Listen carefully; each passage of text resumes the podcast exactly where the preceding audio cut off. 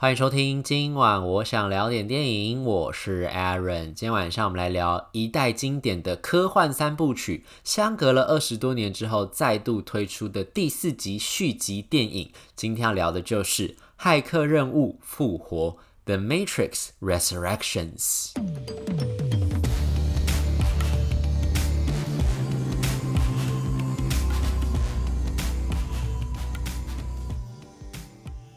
当初看到《骇客任务》要拍第四集，而且是基努·里维又会重新回归来饰演主人翁尼欧的这个角色的时候，真的是非常非常的惊喜。印象中，就是我小时候看的第一部科幻片，好像就是呃《骇客任务》了吧。如果不要算，不要把《侏罗纪公园》算成科幻片的话，我印象中我第一部看的科幻片就是《骇客任务》。然后那个时候，因为我那时候记得好像还是国小的时候吧，然后我那时候看的时候是在电影台看第一集的。然后记得我那时候看的时候，还跟家里的哥哥姐姐一起看，大家还叫我说有某些画面记得要遮住眼睛。就比如说那个时候他不是被 Agent Smith 拷问的时候，就是拷问到一半的时候，因为他就是好像一直不讲实话吧，一直不说出那个呃 Morpheus 在哪里，所以后来他们就把他嘴巴封起来，然后就变得有点像丧尸。然后那一幕我记得印象还蛮深刻，还蛮可怕的。然后还有另外就是他后来吃下了红色药丸之后，不是从真实世界，就是本来是在虚拟世界母体这个世界里面，后来就回到了真实世界之后，就醒过来的时候是在那个舱里面，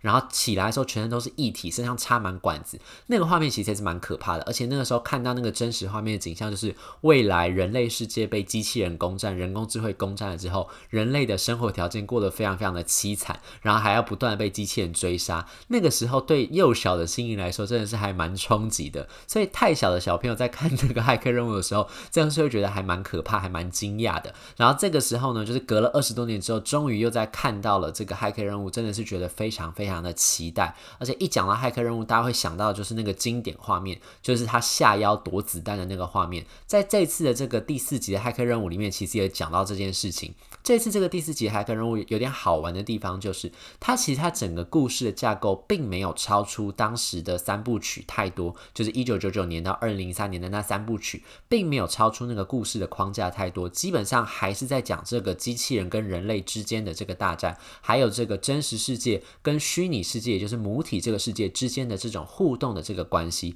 其实你现在再来看，因为现在在在在炒最夯的就是所谓的元宇宙嘛，就是 Metaverse 的这个事情。所以你再回到当时一九九九年的时候，讲这个骇客任务，你真的发现说，骇客任务所提出来这个世界观，跟所讲出来的这样子一种虚拟世界跟真实世界之间的互动关系，真的是非常非常的前卫，然后其实又带有非常重要的这种哲学思维，就是。到底我们要活在一个虚拟的世界里面，虽然说很开心很快乐，但是一个虚假的虚拟世界，还是很痛苦的活在一个真实世界里面。这其实是非常两两难的抉择啦，所以才会有电影里面这个戏里面不断出现，就是红色药丸跟蓝色药丸的选择。蓝色药丸的选择就是你吃下去了之后，你就会继续活在这个 Matrix 母体的世界里面，过上看起来是幸福快乐，但一切其实都是虚假的这个生活。那另外就是吃下红色药丸，就是你可以就来到真实的这个世界，体会到到时候这个人类跟机器人之间的这个大战，然后你要怎么样去想办法求生存，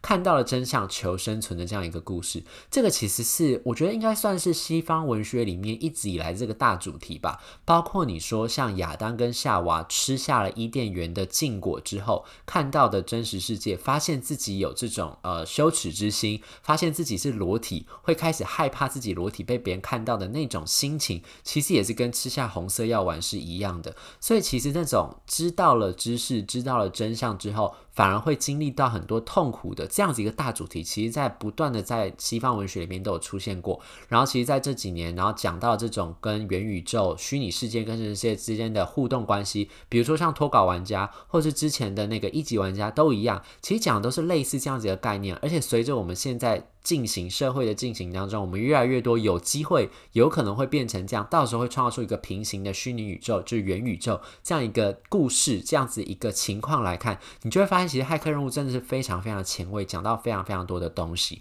那这一次的这个骇客任务复活，其实我觉得更多的这种情况，更多的感觉，其实是对以前的影迷来说，算是一种怀旧的心情，卖的是一种情怀啦。就是呢，如果你之前没有看过骇客任务三部曲的话，我还是。建议在看之前还是先去看一下，你会比较知道他的故事在讲什么，因为他完全就是延续第三集结束之后的故事，继续在讲。第三集结束结尾的时候，那个时候 Neo 不是就是跟机器人大战之后，就想办法恢复了真实世界跟这个 Matrix 就是母体这个世界之间的那个平衡。之后他不是就下落不明，就被机器人带走之后就下落不明嘛。然后也没有人知道到底是活着还是死了。那个时候有问先知，就说到底 Neo 会不会再回来？Neo 是不是活着？他也就说我知道他一定活着，但是这也只是我相信啦，我信，我希望这件事情会成真，留下了一个伏笔，就是不太知道到底 Neo 是活着还是死了。所以相隔了二十年之后呢，再度回到了这个骇客任务的世界之后，这时候换了很多新的，在这个呃真实世界里面继续反抗这些反抗的人类，然后他们一样会穿梭在母体世界跟真实世界之间，然后他们的主要任务就是想要寻找到底这个 Neo 在哪里，因为他们也发现这个母体世界之间有一个破绽，就算说那个 Neo 之前跟这个呃那个 Agent Smith 大战了之后，不是整个世界接近。整个母体世界濒临崩坏嘛，可是后来就是造物者，就是 architect，就是跟先知之间就达成了这个协议，就说他们要尽量维持这个母体世界跟。呃，真实世界之间的这个平衡，所以后来呢，这个虚拟世界、母体世界呢，就不断的继续在增长，不断的继续在呃发展，感觉就是越来越稳定。而且那个时候，一九九九年那个时候，他讲说，虚拟世界里面就是母体世界里面所设定的那个时空背景，就是一九九九年的当时嘛。然后现在你看，隔了二十多年之后，现在的母体世界也跟着这个二十年的时光不断的在进展。其实它已经已经进展到了二零二几年，所以里面呢，很多人都开始用智慧型手机，然后整个生活的形态其实就跟我们现在的生活形态是差不多的，它也是有与时俱进的。然后呢，这些这个从真实世界来的骇客呢，就发现就是说，在母体世界里面，虽然看起来一切是欣欣向荣的，但他们就觉得好像有些奇怪的地方。而且他们就发现，当年就是不断在重新出现的，就是有骇客试图闯入母体世界，然后想要企图颠覆这边的秩序，这样子一个行为模式不断在出现。虽然说人都不一样了，当年的那个 Trinity 好像已经不在了，然后当年的 Morpheus 好像也已经不在了，可是他好像还是不断的有不同的人在。担任这样的角色，去走出，就是按照这样的剧本在演出，不断在进行这样一个工作。所以这些年轻的这些骇客就想要找出原因的真相。后来找找找，就发现，就说其实这个剧本就是，其实就是跟之前三部曲讲的是一样的。这个其实就是一个造物者当时所创下的一个大剧本，就是母体世界里面，因为母体世界存在的真实最重要的。呃，意义就是最主要的功用，就是要让所有的人醉生梦死，所有真实世界的人在继续留在那个甲里面，留在那个舱里面，维生舱里面继续做他们的美梦，然后他们的提供的这个生物能才能够让这个机器，这个真实世界里面的机器人、智能、人工智慧，他们继续享用这样子的能力，然后继续这样子的能量继续活下去。所以其实呢，这个母体世界里面是有一个剧本的，它就像我们在玩的游戏一样，它其实是有一套剧本的。里面每一个人物看起来是有自由意志，但其实都是已经写好的剧本。你们有固定要做的事情，你们有一定的角色需要去运行。于是呢，这些真实世界已经呃受到启发，知道世界真相，这些骇客就开始去找说，那既然如此的话，当时的那个 Neo 一定还会存在。虽然说在当年的那场大战之后，Neo 已经下落不明了，这个救世主已经下落不明了，但他们就相信说，一定他还一定存在这个世界上的某个角落。那果然，我们的鸡哥这个时候就现身了。他这个时候其实已经忘记了他当年就是当 Neo 当救世主的那样一个身份。他又回到了他当时一开始的那个 Thomas Anderson 的那个角色，继续当一个游戏公司的这个软体工程师，继续在写骇客任务这个游戏，然后继续在做他的游戏程式开发这样一个工作。这个时候呢，就是在这个电影里面演到这个地方的时候，其实他们有一点小小后设，然后小小调侃自己的一个呃意味啦，一个桥段设计在里面，就是说什么啊，这个华纳公司又想要去研发新的这个骇客任务的作品啊，等等等等。所以那个地方其实大家看到的时候，如果你知道之前三部曲的这些呃奇闻异事的话，看到这边的时候，你应该觉得哎，还蛮好笑的。而且华纳兄弟就是这次出品这个骇客任务的这个片商，也自己调侃了自己，其实还蛮有趣的。然后呢，后来就一路演进到，就说这个时候呢，里面有很多。当时我们可能以为是啊、比如说是 Hugo Weaving 演的那个 Agent Smith 的那个角色，本来大家以为死掉了，就后来才发现，就说，哎，其实他根本就还活在这个世界里面。而且当这些骇客想要来这个激活 Neo，让他想起自己是救世主这个身份，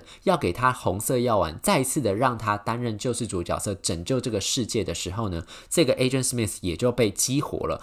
所以在这个时候，其实你就发现，回到跟原来三部曲在讲的故事是一样。就最后，其实三部曲在讲，就是说不管这个机器人跟人类之间的大战，还是 Neo 变成救世主，带领了许多人去反抗 Matrix，反抗这些机器的主体，其实他们都是一个固定的一种宿命。就他成为救世主跟反抗，其实是宿命设定中的一部分。这是为了要维持整个母体世界的稳定而产生的。所以，当这个 Neo 开始回到他自己这个救世主的位置的时候，这个世界这个剧本又开始要绕着它再次做一次新的这个轮回，所以那要怎么样去打破这样一个轮回跟宿命呢？就是这一次的这个 Neo 想要做的这个事情。然后大家其实也知道，就在之前那个三部曲，虽然说了，我觉得爱情不能算是这个骇客任务三部曲的主要的这个故事主轴，但是它一直是一个非常重要的这个元素，包括从第一集到第二集到第三集，最后能够拯救一切，然后让这个机器发现说人类，或者说让人类发现说他们可以跳脱。宿命，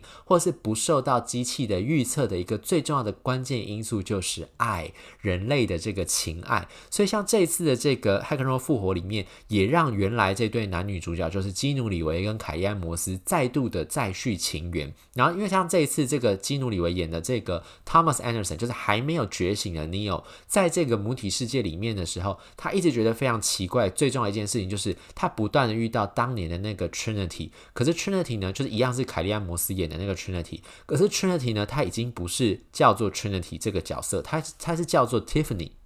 改了一个名字，在这个母体世界里面生活，然后她还有嫁了一个老公，然后有自己的这个家庭，感觉就跟她印象中非常不一样。因为她其实也已经就是丧失了她之前是 Trinity 的那个记忆，就丧失了她原来在真实世界里面叫做 Trinity 的那个记忆，然后反而现在就是以一个叫做 Tiffany 的化身的这个身份，这个剧本里面给她的角色，在这个母体世界里面生活。所以那个时候呢，就是这个基努里维看到她的时候，就觉得哎，有异样的感觉，觉得好像跟她很熟悉，又觉得非常的陌生。然后等到他开始得到了自己，就是原来想起自己原来就是 Neo，然后回到这个骇客任务里面，骇客任务的世界里面，母体世界里面是有一定的这个工作要执行的时候，他唯第一个想到就是他一定要赶快先去解放那个 Trinity，而且呢，他最重要的目的就是要让 Trinity 重新想起他们之间所经历过的种种，然后让他看见真实世界那个样貌，让他吃下红色的那个药丸。中间当然就遇到很多的这个阻碍，不过呢，其实就是从这个等于算是。让大家从大梦初醒到了解到真实世界的这样一个过程的故事，继续在不断的重演，然后到最后当然又是爱拯救了一切的这样一个故事。所以其实基本上呢，这个第四集的骇客任务复活其实没有超出原来的故事线的主轴太多，但基本上就是会让人家重新再去思考，尤其是你经过了这么多年之后，你再想到骇客任务这个世界，骇客任务讲到这个故事，你就发现它真的讲到了超前它的时代非常非常的多，然后让大家重新去想元宇宙这个事情，虽然说最近好像马斯克突然在说，觉得元宇宙是不可能的发生的这个事情，觉得元宇宙好像就是一个大家不断在讲、不断在讲，但到底怎么样会成真也不知道的一个事情。不过呢，你现在再回过头来看，你还是会发现，就是说，的确在我们现在沉迷于网络世界，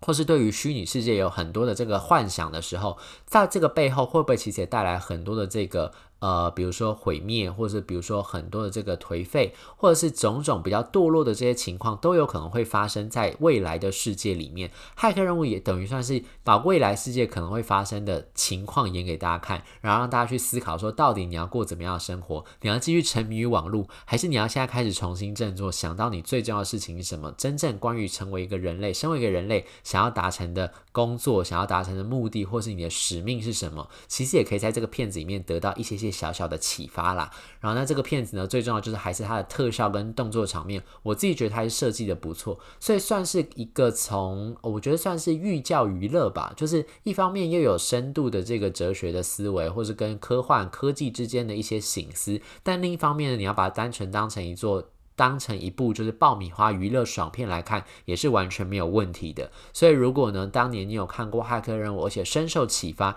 这一次的这个《骇客任务》真的是不容你错过。希望大家有兴趣的话，或者是想要重新回温一下《骇客任务》带给你感动的观众的话，到时候记得一定要进戏院去看这部《骇客任务：复活》。以上就是今天想跟大家分享的这部电影。如果对这节节目内容有任何意见，欢迎留言或者到 Instagram 搜寻电影轮森私讯小盒子让我知道。今晚我想聊点电影，我们下次再见，拜拜。